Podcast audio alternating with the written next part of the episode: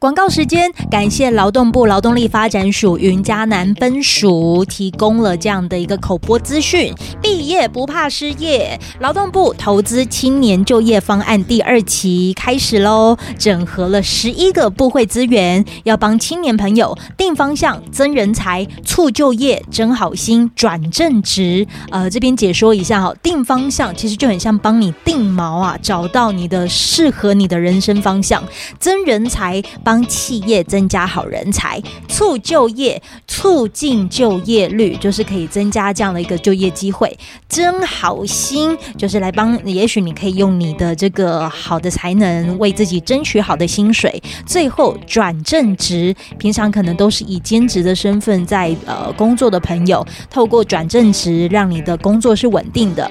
从一百一十二年，也就是今年起到一百一十五年，为期四年，投入。入一百六十亿元，预计会协助八十万的有志青年顺利就业哦。而劳动部今年除了大专青年预聘计划、产业新尖兵计划等三十八项协助青年就业措施，在七月一号，其实也就是呃，他们已经推出了这个是初次寻职青年稳定就业计划。这个计划是什么呢？就是针对年满十五岁到二十九岁。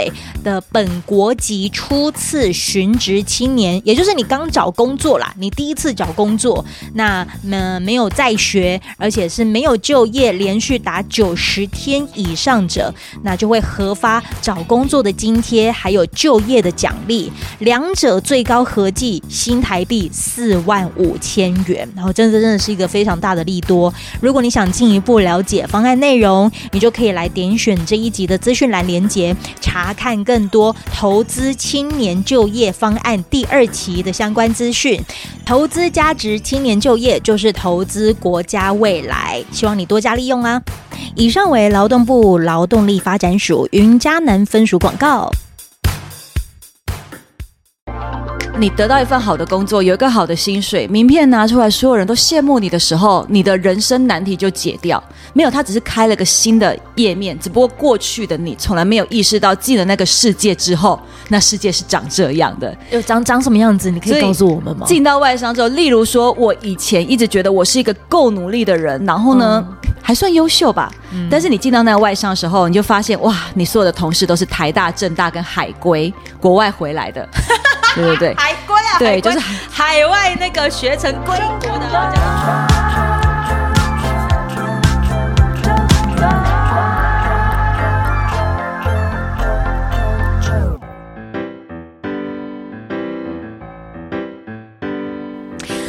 收听周团，我是周九。曾经就是呃，透过原神出版社的这个邀约之下呢，让阿啾其实可以遇到很多很棒的作者。而这一次呢，我就是呃在高雄遇到这位的作者，而又在一个非常舒服的空间。我觉得能够有在这个空间，就是来录一下今天的故事，我觉得是一件非常棒的事情。这一位的作者呢，他写了一本书，叫做《你不能选择出生，但能活出想要的人生》。前阵子他。去上了通告，被咱们的星座国师唐启阳国师提到说呢，你就是个自由奔放的射手灵魂，同时又有渴望安定的金牛，所以呢一直都在为呃为了家庭不断的做拼命，但也就是因为这一股的拼命，所以让他拼出了一个非常棒的一个灿烂人生。欢迎我们的 Selina 陈佩珍，谢谢九九，听众朋友大家好，我是 Selina 陈佩珍。今天的这个空间呢、啊，其实。到能够遇见你，说真的不是因为原神的关系，反而是因为我的好朋友，他们其实算是非常知名的部落客，就是下班女子是不？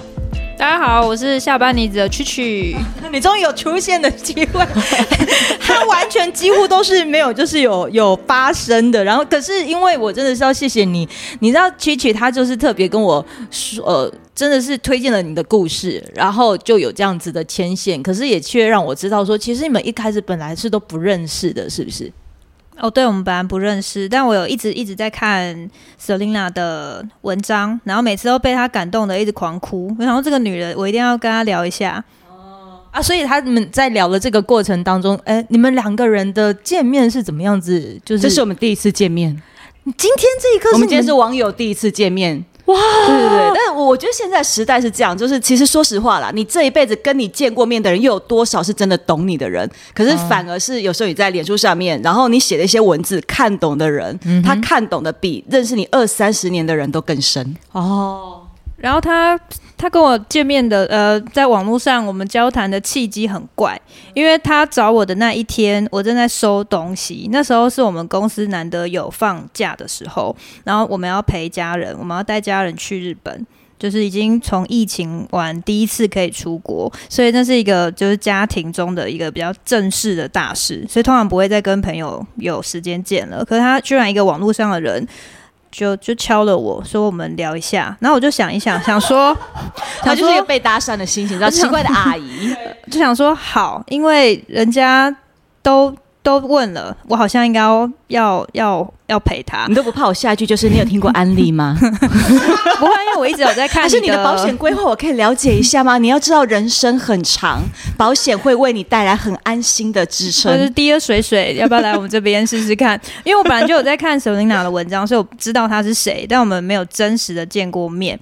所以他那个讯息传来的时候，我正在要就是往回家的路上，我就已经跟爸爸都约好了，说我要把什么行李啊要带好。或者是东西，我就跟爸爸说，等一下，就是我有重要的电话，我就是要打一下。那我爸也非常紧张，他说发生什么事情？了？是学校还是公司吗？还是任何就是家人？我说不是，只是我有一个在网络上看到很特别的朋友，他有事？情想要跟我聊一下，我觉得应该要把时间留给他，因为之后去日本可能就时间大家在旅行，一一边在问，我觉得应该有人愿意问你，你可以，你可以。做的就应该聊一下，然后我本来只预估要跟他讲十五分钟，因为我们要收行李。对不起，我尬聊。结果他尬聊到我整个讲到手机没电，然后然后讲到狂咳，然后咳到手机就是已经没有电，然后然后我爸还站在旁边说啊，怎么回事？怎么了？然后讲到我讲到蹲在我老家的插座旁边，然后找不到充电线。哦，所以你是主动怎么发现到他们的啊？哎、欸，我其实想不太起来，但因为他们是所谓传说中的知名部落客男霸天啊，对对对，就是其实的确是蛮霸天。其实我对曲曲他们最有印象，其实他在书写他的母亲。哦、因为如果是以平时在看他的文章，就是哎、欸，美丽的生活，然后下班的女生怎么样让自己的生活活成自己很喜欢的样子，我觉得美归美，嗯哼，我必须说他并不会让我有很强的印象。可是是他在写他妈妈那种。你跟自己原生家庭的爱跟恨，你知道她是妈妈，你很爱她，但是你也怨她，嗯、但是你又透过很多别人跟妈妈之间的互动，嗯、你去理解从女儿视角看见的妈妈，跟从他人视角看见的妈妈有什么的不一样。嗯、我对那一系列她的那种自我梳理清源的文章印象很深，那是我对这个女生的了解，就是。他有很多纤细之处，有很多内在，有很多或许也跟我一样，有很多原生家庭的纠结，正在随着自己成长一点一点在打开心。哦、原生家庭的纠结刚好成为你们两个人友谊的桥梁。可以这么说哦，所以纠结突然就成为了你们就是聊天的这个过程，那个就是共鸣，你知道，就是如果你没有经历过这一段，别人就会说，嗯、你应该要谢谢你的妈妈呀，你妈妈把你养大，你还有什么好抱怨的？你现在不是活得很好吗？你为什么还要一直去说他的坏话？嗯、我觉得一个在太幸福家庭里面长大的人是很难理解我们这种爱跟恨的纠葛。当我说这些故事的时候，不是恨，嗯。那是爱，可是就是你在爱这个人的时候，你又充满了不理解。嗯，所以大部分我们的爸爸妈妈，他都不是绝对的恶人，但他们也不是完美的圣人。嗯，所以我们的爱里面还带有对他自私的那种，就是不懂你为什么会这么自私。然后还有小孩对爸爸妈妈的期待是，我多么希望你可以更坦率的爱我。然后那时候更。更好的呼应我，接住我，所以对，所以这些东西其实是要在童年里面受过伤的人才能够明白。那亲爱的，我想要先问哈，那个童年受过伤才能明白，所以你就找他聊天聊聊聊童年这件事，是不是？当然没有，我只是觉得他是我同类，然后我就问他业配的事情。这种东西哦，就太 detail 哦，我这可能要先把他就是把把蛐蛐就是把这种商业机密哦，先关到他的书房里面。你听说你有很多事情还要在忙，是不是？对。好啦，我我今天为什么要先让 Chichi 出现？是因为我们今天录音的空间，呃，如果你常听九团，你会知道阿啾其实是很喜欢，嗯，在一个不是录音室的空间录下各种故事。而今天这一个的空间，就要很谢谢，就是下班女子的好人生的这个工作室，工作室。好，我们下次会来再来专门录下班女子的专辑开箱专辑，而且开箱怎么录成声音？你倒是跟我说说看。用声音来带你旅行哦，浪漫呢！而且 JoJo 也快要拥有一个自己的专属空间了，哦，所以到时候我们应该有更多的火花可以激发。好的，我期待有这激发。好了，我知道你要忙了，对不对？好，赶快去，赶快去。好，我这边先卡一个哈。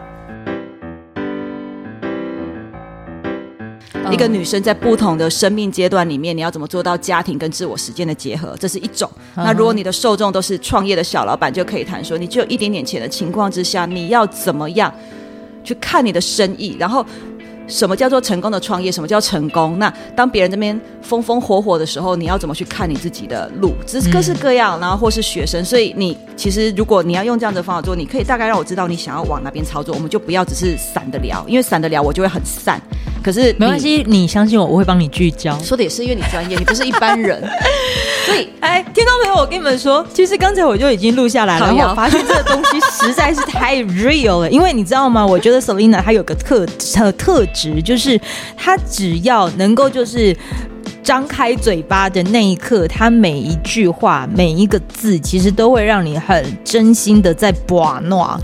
对，所以不管是线上啊，你没没，我没偷录，我没偷录，因为你其实我常都会跟我的来宾讲啊，就是你只要来到啾团，你能做的其实就是你要相信你会有安全被接住的经验在这一刻发生。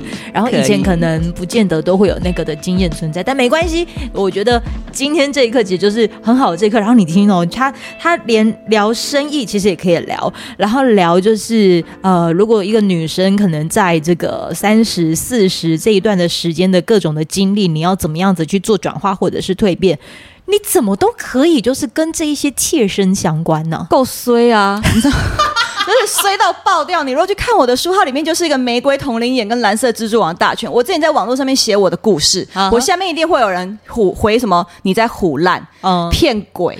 对不起，我也很希望我在唬烂，能够活得甜，谁想要活得这么悲惨，对不对？嗯、但我事实上就是因为经历过这些事情，嗯，我会比较有同理心，因为我什么鸟事都经历过，我不会只是就是啊，我身体健康，所以你们生病的人都只是不运动，你们都只是不吃好的东西，不对，其实会生病有时候。都真的不是你努不努力，嗯，人生的起落也不是你做的够有没有足够的付出，嗯、运气什么的影响是很大的。呃，这倒是真的。所以其实呃，你刚才也讲到了胡烂跟骗鬼，这个其实是最常呃，你的粉丝留言给你的这些会留这种东西的人，当然不是粉丝，这叫酸民跟黑粉啊。你是写了哪一些的故事，让他们会这样子想要回应你啊？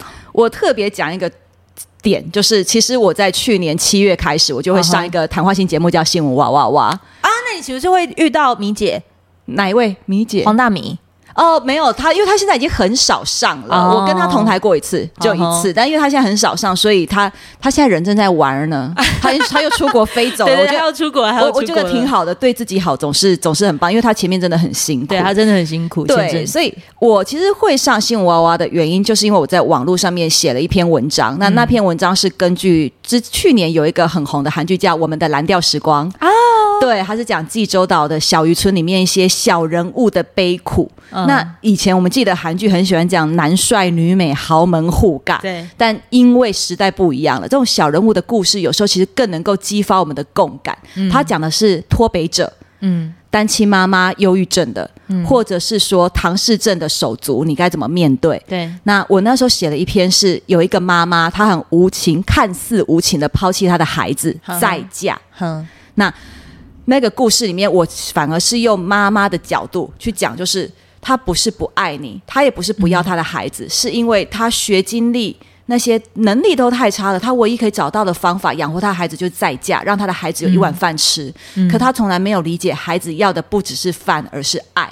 所以我写这个东西的时候，就有人在我的那一篇文章下面留了一段话说：“未经他人苦，莫劝他人善。”意思是什么？他觉得你这个就是讲风凉话嘛，你根本没有经历过那些，你怎么可以说的这么好像很轻巧？嗯，所以我因为那个网友这段话，我想要告诉他的是，不是我不是人间疾苦，而是我经历了所有不好的事情之后，我还是选择用正面的态度面对，因为我想通了，我看懂了，所以我就把我小时候被我爸爸家暴的那些过程，包含我自己的心路转折，全部写出来。嗯，就那篇被传了大概两千多次，嗯，传到。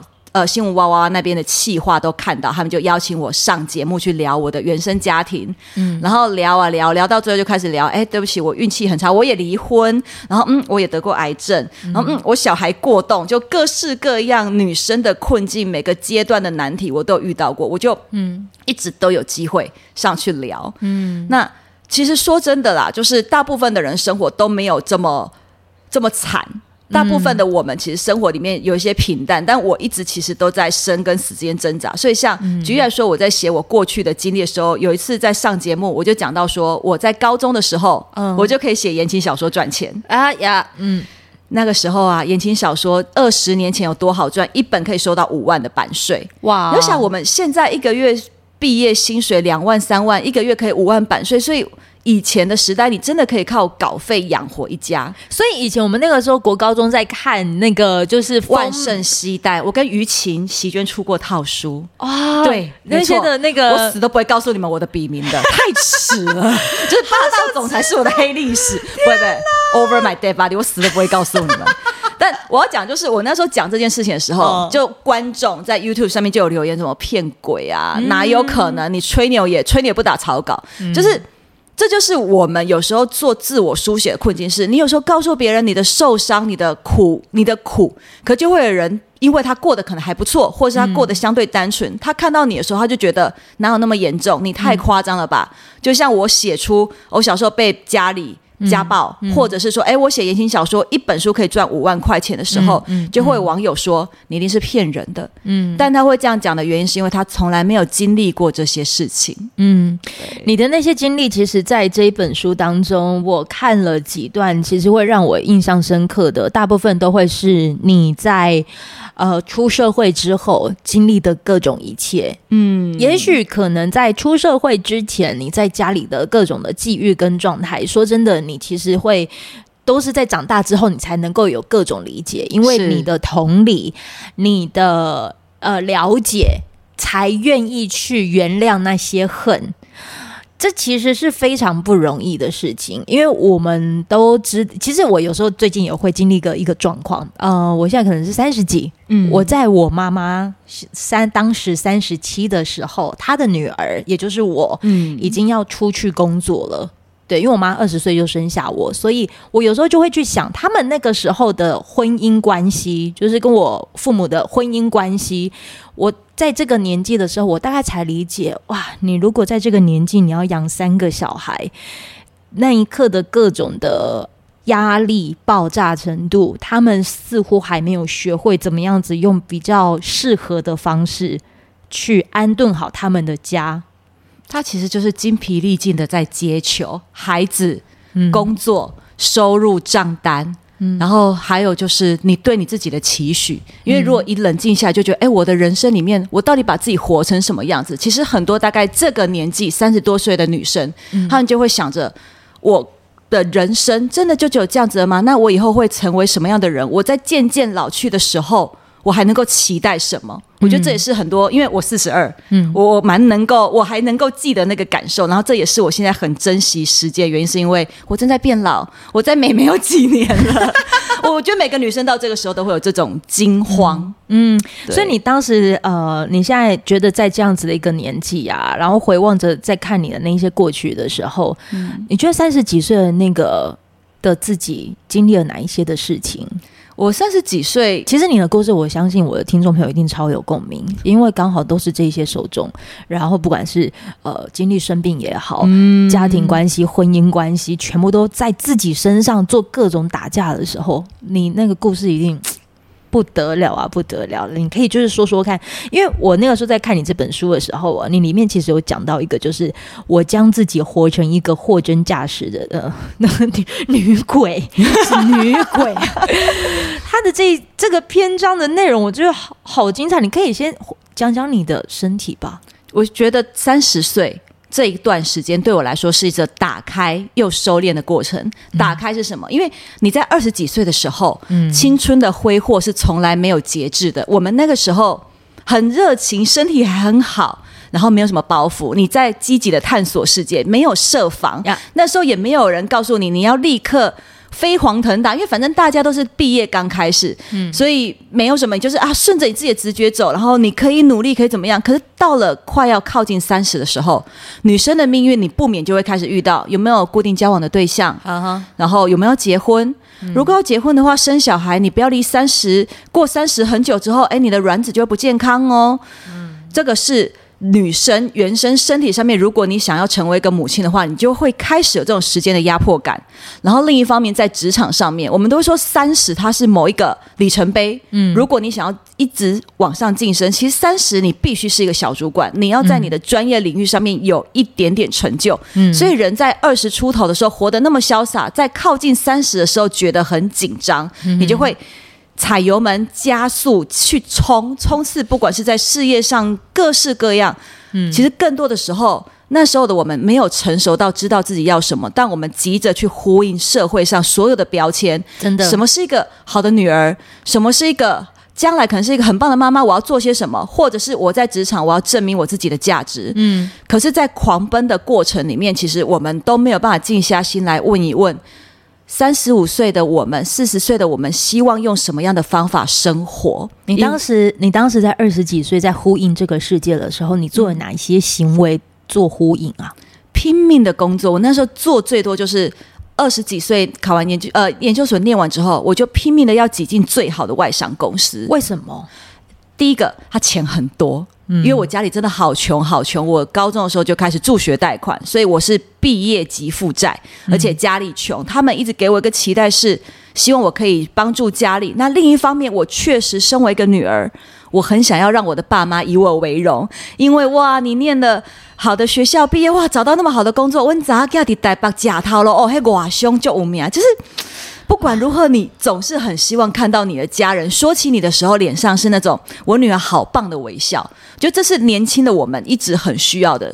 在你还是小朋友的时候，你需要爸爸妈妈说你好棒。可是其实你就算长到二十几岁，你还是渴望你的爸妈说：“我女儿真的让我觉得骄傲。”所以，因为这个呼应的呃，你呼应这个世界的方式，所以你第一个要。挤进那一个上流棒的对公司，就是因为第一个是穷，第二个就是我想要证明我是一个很棒的人，不管是在爸妈心中，或者是在同才心中。因为说实话，就业就是一个竞赛嘛。那第就是以前的考试是学校的那个考卷，可是出了社会时候，考卷是什么？是你的名片，你拿出来，你在那里工作，你一年薪水多少？然后你哇，你的办公室，你是办公室在信义区，还是在松山区，还是在万华，就会有不同的等级。这些东西都是隐性的，我内心也会觉得说，或许没有人真的去笑我或什么，可是我自己会给我自己最多的压力。我想要闪闪发亮，即使我不确定我想要什么，但是如果大家都说这是有出息，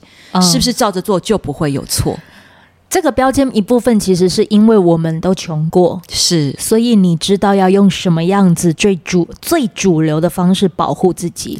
你的最起心动念其实是为了要保护自己，所以你去靠近这一些可以保护自己的方式来呼应这个世界。二十到三十岁是你最大量吸收的时候，对。可是那个时候其实应该也算是你看清更多事情的时候。你一直以为哦。就是你得到一份好的工作，有一个好的薪水，名片拿出来，所有人都羡慕你的时候，你的人生难题就解掉。没有，他只是开了个新的页面，只不过过去的你从来没有意识到，进了那个世界之后，那世界是长这样的。有长长什么样子？你可以告诉我们吗？进到外商之后，例如说，我以前一直觉得我是一个够努力的人，然后呢，嗯、还算优秀吧。嗯、但是你进到那个外商的时候，你就发现，哇，你所有的同事都是台大、政大跟海归国外回来的。对对对，海归啊，对，就是海外那个学成归国的啊，叫做海归哈。然后人家寒暑假都是在国外，什么 summer camp、winter camp，然后会滑雪。哦，我们那个时候就是真的是夏天，大家就约去巴厘岛旅行；冬天的时候就问有没有大家要包栋去滑雪。嗯，因为外商赚的多，然后他们过去的学经历背景还有他们的家世，其实都是好的。嗯。你必须要有好的家庭栽培，才有可能让你有相对好的学业成绩、外语能力，嗯、让你拿到外商的 offer。嗯、所以，我这就是什么？就是杂毛鸡混到贵族里面，在那一届我们的外商里面，除了我之外，另外只有一两个人不是台大跟政大，或是国外回来。我们这种杂毛鸡混进去就非常辛苦，所以进去第一件事就发现我不是你们这一国的，哇。然后呢，进去的时候，哇，他们那些台政其实跟原本里面的同事都是学长姐，哎、嗯，学长，哎，学姐，你就发现他们呢就是一国。然后我们杂毛鸡三只就站在旁边看着他们在互动。那接下来很快的，我以为我还在蜜月期，在学习公司知识的时候呢，嗯、竞争已经开始。他们这些台大、政大非常优秀的人上公司、进公司开始工作，没几天他就可以发全英文的 email 发到全球总部。去分享他工作上面的成就。我那时候收到说，哎、嗯欸，我吓到，你知道，就就我们不是才刚上班两个礼拜吗？马上就收到这个东西。嗯，那我的直属老板还会把这封信转发给我，然后 on top 写一下说，Selina 看一看人家在做什么。我觉得哦，那时候你几岁？二十四岁，就是出社会第一份工作。我之前打了非常多的工，但打工跟全职就是完全不同的，对对对，不同不同，完全不同。所以那时候哇，因为说实话。你做的好不好，也是你老板的徽章。如果你老板带到一个笨蛋，对他的升迁也不好。所以我的直属老板其实也很在意他下面带的人的业绩绩效。嗯、所以当其他 team 的人开始发这种哦成果的 email，然后告诉品牌我作为品牌做了什么 陈列啊什么的，我老板就会说：“Selina，你是不是应该要追上？”嗯，哇。压力马上就来了，杂毛精油，可能就是会需要，就是有这些的声音啊，发现到说自己的那一个不足的时候，那个那个匮乏感真的会非常的辛苦。那这个可能是你打开看见这世界的时候，是你说你的收敛又是什么呢？收敛是你发现这不是你想要的时候，你终于有一次。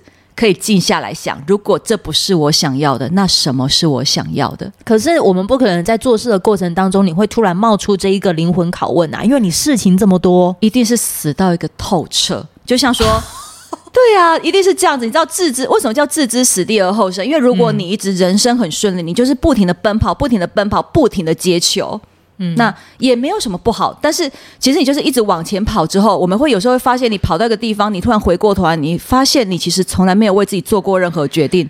你不能抱怨你不顺利，嗯、可是你也不确定这是不是你想要的。我其实确实也遇过很多相对一帆风顺的人，在他们四十多、五十岁的时候，嗯，觉得自己一片荒芜，嗯，可是别人都觉得他很幸福哦，那他们会告诉我。我不敢抱怨，因为别人都觉得我过得很好。嗯、今天我如果说我没有目的、没有目人生没有目标，他们觉得我很凡尔赛。呃，那个可能如果是七年级生哦，应该都会大概知道六七年级生凡尔赛的那个意思是什么啊？对，就觉得你明明就过得很好，然后你这边抱怨，但其实内心的空虚跟外、嗯、跟那个物质。外界的定义其实未必是挂钩的，这个可能是跟你的呃生命历练是相关。是可是当可能有多一个人要进入到你的生命里的时候，你其实也会把经济跟利益看在你的当时的爱情上啊。因为也要改善你的生活，你知道这件事情多么的实际？是，嗯，我们在看小说、在看浪漫的言情故事的时候，其实男生帅对你好就可以。但想想我的出身，嗯，我从小看着我的父母，那个画面叫什么？叫做牛一对妻。牛一对妻，它是一个成语，意思就是很穷很穷的一对夫妻。就是这是我记得好像是明朝吧，还是哪个朝代？哪个牛啊？牛就是那个哦，那个牛牛一对妻，就是你穷到你披着很破烂的衣服，然后。老公看着老婆互相哭泣，这是一个成语。那为什么会讲到这个东西？因为我其实小时候家里很穷，我爸爸在破产之后，他没有办法鼓起勇气去找一个正规的工作，好好养活家人。他一直在做发财梦。我的妈妈也一直相信她的老公会发财，所以他们就等了又等，等了又等，到现在还在等。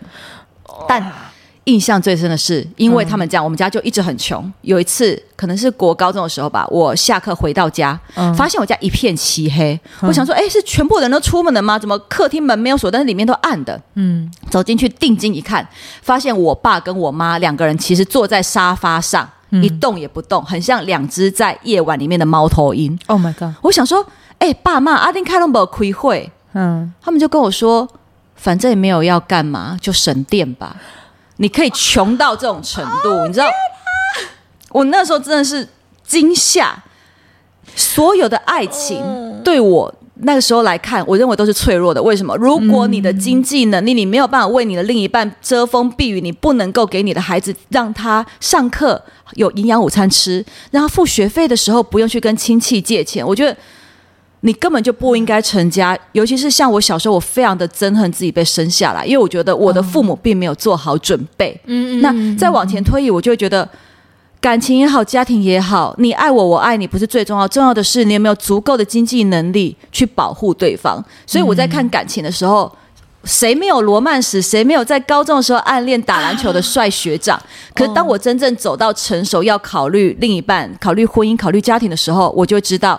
喜欢不是最重要的，我必须要现实的去想，嗯、这个人能不能够有足够的努力跟经济实力，跟我一起把这个家的屋顶搭起来。所以那个时候，你觉得你好像可以透过跟社会精英结婚，是可以解决经济困境的吗？对，因为我会害怕，我怕我掉回那个穷苦的家庭，我害怕重复我父母的悲剧。因为我妈妈，我自己看，嗯、我妈妈这辈子做的最错误的一个决定，其实嫁给我爸爸。那她为了这个错误的决定买单，买了一辈子，她的人生就是在那个。关键点之后再也没有起来过，因为她也没有勇敢到要重新来过离婚啊或什么的，她、嗯、就一直等待她的老公东山再起，直到今天。哇，所以这也是你，可是那个时候应该已经算是过去式了，对不对？你说的过去式是指你刚才讲的就是呃跟社会精英结婚的这件事情，因为我所知道的是你当时。呃，选择你，你理你理解到爱情婚姻，它需要有这样子的一个条件才可以成立。是，可是你去追逐这个成立的时候，你发现其实不是每个人都能够吃得下这一句话。而且，其实这件事情就是说，我们会希望找一个经济上面有稳固的背景的人，可以保护自己。那不要讲，不要讲说高价什么价，我觉得嫁入豪门这件事情是。是夸张的，我们其实更想要找到是一个跟你一样可以扛起来、有肩膀、可以一起努力的。嗯，但我之前第一次就是差一点步入婚姻，嗯，就是找这样的对象。嗯，那他其实是一个条件相对好的，呃，美呃台大毕业，美国的 MBA，然后呢学金融，你会觉得说，哎，这个人都这么努力。虽然说不是真的特别有钱的家庭，但是他可以作为一个职业经理人。那以我也这么努力的话，两个人的薪水加起来一定可以去养活、撑起一个家庭。嗯，所以那时候其实我相当有自知之明是，是我家里很穷，我也明白说我的家庭可能会在跟人家论及婚嫁的时候，别人会看我不起。我觉得这很现实。嗯，对。感情婚姻从来都不是两个人的事。对，人家也会嫌你穷啊，你想要挑别人。所以那时候我一直觉得，哎，我够努力，我进了这么好的外商公司。我觉得我配得起你吧，嗯，所以一开始那个男生也跟我说，哎，他觉得我好努力，嗯，他觉得我是一个很正面的人，然后我们应该会有一个好的家庭，真的哦，就是往这方面想。但是等到他回到台湾，他完成学业回到台湾了，嗯，然后双方家长都见面了，嗯，我们开始在谈一些要结婚的，例如说喜宴、看房子，嗯，这时候他开始常常说起一段话，说什么？他说，哎。谁谁谁，我的朋友，他们买房子的时候，头期款是女方出掉的。嗯，如果不是你家穷的话，我们可以看贵一点的房子。而且他不是只讲一次，只要每次房仲带我们去看一个案子，然后看完房仲说：“哦，这个头期大概多少，平数大概多少，屋龄大概多少。”讲完之后回来，我们手上拿着那个资料，他就会再讲一次，就说。嗯啊，如果你家可以帮忙出个一两百万，我们今天就可以买更贵一点的，地段更好一点的。你怎么回应啊？我那时候就听第一次吞，听第二次吞，第三次我就说不是啊。我之前就非常诚实的告诉过你，我其实是一个要靠自己才能够长大的人。嗯，我没有后援。你那时候还曾经因为这样子称赞过我，觉得我很努努力，我很勇敢。嗯，可是现在为什么你却一直在反复在讲这个我没有办法改变的？事实，因为我可以透过努力改变很多东西，但我原生家庭的条件，那是我们出生就注定的。对对，但他就一直往这边讲，而且甚至是后来他还说，你会不会以后偷偷拿钱回娘家资助他们？哎、啊欸，你不可以哦，因为你赚的钱是要给我们的小孩以后栽培他用的，你不要只顾着你的爸妈那边都没有顾着我们的家庭。我就觉得。哦、那时候的恐慌就是来自于啊，其实我的努力对你来说都无法改变我出生的这个事实。嗯，对，我以为我的努力可以让你看见好的未来，结果没想到你一直在挑剔的却是我的原生家庭。嗯，所以。婚姻对我来说非常重要是，是如果你们在婚前他都可以这样跟你讲话，你要不要想象看看，接下来十年、二十年、三十年，当你的身份证背后有他的名字的时候，嗯，他现在客客气气讲的话会放大多少倍？嗯，我觉得我有一些听众朋友，他可能在其中，他也许就是在 ing，可是是呃，因为这一集呀、啊，我其实会觉得，就是光婚姻这件事情是，还有职业这件事情，你其实。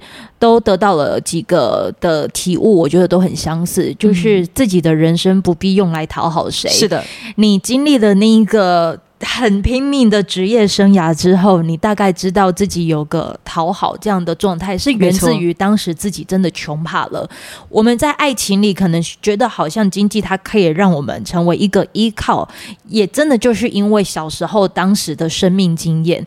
可是因为你也很清楚知道你自己是靠自己长大的人，没错。所以那些靠自己长大的人，你对，就是你哈，听众朋友，如果你现在也刚好就听到这样子的一个故事的时候，嗯、呃，我。觉得你可以给一个方向，就是这些，因为都是靠自己长大，是他们没有本钱可以就是谋或者是消耗。是，如果他有缘分，刚好可以有听到这一集的时候，我觉得你可以把你的那个的经验告诉他们，就是讲说，也许你可能经历好久才知道，讨好是你的功课。嗯。就是不要再做这件事情是你的功课，或者是你要跟这样子的一个状态和平相处是你的是你的功课。可是我觉得我我从你身上我不会看到太多，就是你要否定过去这件事情，因为他们这些都已经发生了，你也愿意讲出来。是的，对。其实我都会特别要讲一句话，就是你要谢谢这么努力的自己，你不要总是看着别人发光发亮。就像我说的，每个人的出身背景条件都不一样。自比就好了，他比不比，不要去比较跟你出身背景完全不一样的人，他们的筹法跟筹筹码跟你的是不一样的。嗯。你要看一看的是在这一路上这么努力的自己，你做了多少的改变？你为了让自己好好的向前，你流了多少眼泪？然后你没有认输，你今天站在这里，你真的很棒很棒。不要试着从别人的眼睛里面去找寻对你的肯定。嗯，我跟你说。人生不会那么顺利，你接下来也不会什么事情都顺你的意，你一定会有挫折的时候。但是要记得，当你遇到困难，当别人否定你的时候，你不用跟着落井下石。不要在别人说你不够好的时候，你还说对，就是我不够好，我不配得到这些东西。不要这样想。虽然我知道很难，因为我是过来人。嗯，我要提醒你，现在就可以做好的一件事情是。谢谢那个努力的自己，在全世界都没有站在你这边的时候，当最后的那一个自己的啦啦队。嗯，你的生命是你自己的，你不需要任何人的肯定，即使你想要，亲爱的，我都懂。可是，在那段幽谷，在你只剩下自己的时候，你一定要做那个最爱你自己的人，因为你要带着自己走出去。如果今天你在别人的否定跟看坏里面就放弃了。你的人生就停在这个最悲惨的地方，再也不会前进。嗯，可是说实话，你甘心吗？你愿意吗？你知道我在三十九岁的时候失业找不到工作，或是我在离婚，或是我在癌症的这些时候，我晚上不能睡觉，嗯，我都会觉得我结束了。那个结束不一定是生命。而是我这辈子的高光时刻，我所有的快乐、荣耀，觉得为自己骄傲的那些，可能都不会再有了。我无数次的否定自己，在失眠的晚上两点、三点、四点。如果说我做了什么事情，让我自己重新站回来舞台，然后重新有一些机会，然后有些工作收入，我不是。我不是最勇敢的人，但是至少我在很惨很惨的时候，我先不要下结论，我先不要跟这个世界上其他的人一样，告诉我自己对你就是没有用，你结束了，你不被需要。我试着不要去想这些，然后呢，继续往前走。嗯，或许再往前五步十步也不会变好。就有一些鸡汤会跟你说，哇，明天会更好。对不起，明天可能更糟，后天可能比今天更糟。嗯。但是你不会知道大后天、下个月，嗯，就像我在去年的二月，嗯，我那时候其实因为工作疫情之后，工作状况都很不顺利，然后我的孩子又因为过冬，我其实就是一个满手烂牌的人，所以去年二月我平均每个月的收入只有两万块。嗯，我那时候遇到一些业主的状况，他们不付钱，砍掉我的案子。一个单亲妈妈带着小孩在台北生活，一个月只剩两万块，你们可以想象我的焦虑。嗯，我那个时候如果结束了，我就结束了。如果我觉得。我的人生再也起不来了，我就不会有现在。嗯，我现在的收入是超过当时的十倍，我可以告诉你们，我没有去安利，我没有去直销，我没有去企管，没有，我真的还是一样做我原本顾问的工作、行销的工作。可是你不会知道，那个时候没有放弃的你，在十二个月之后会迎向什么样新的可能？嗯，这不是鸡汤。如果这是鸡汤，我就是那只鸡。各位，这只鸡在告诉你，杂毛鸡呀，杂毛鸡真的就是现在在告诉你啊，就是说你你怎么沉住气啊？这些声音其实都是因为我们经过之后，然后跟你说得到的体悟。可是不要想，嗯，不要想为什么。我在最痛苦的时候，不管是什么样的低谷，甚至是在最前面的时候，就是当我看着别人都有很棒的爸爸妈妈，他们可以，嗯、他们可以出国。我到现在连阿里山都没有去过，你就知道我家有多穷，就是一个没有旅行经验的小孩。因为家里穷嘛，周末我都在帮忙端面啊、端豆浆。嗯、我也会羡慕，然后我常常问我做错了什么？为什么我要生在这样子的家庭？嗯，或者是说，当别人哇、哦、拿到工作机会，或是说当我失去了重要的案子、失去了我的婚姻的时候，嗯、我那时候不免就会想，我做错了什么？嗯，是不是我不够好？是不是我就是不够努力，我才让自己这么悲惨？嗯，但是你这样想不会有结果，为什么？嗯、因为你最后都把时间花在检讨你自己，你把自己检讨到千疮百孔，都不能够改变你已经人在地狱的这个事实。嗯，认清现实吧，你跟我现在在地狱第十八层，嗯、唯一可以让你不要活得这么难过的，就是我们试着移动到十七层、十六层、十五层。那要移动的方法不是检讨自己哪里不好，嗯，而是我们尽可能的把力气花在去想一想，我要怎么找到楼梯往上爬。哇，我跟你说，这真的很重要。就像举例来说，我去年只剩下两万的时候，我这边想啊，我如果不要当初得罪那个业主，我如果当初不要嘴硬，当初我再多巴结他，嗯、没有用了啦。人家就是把你给挂掉，人家就是希望你去死。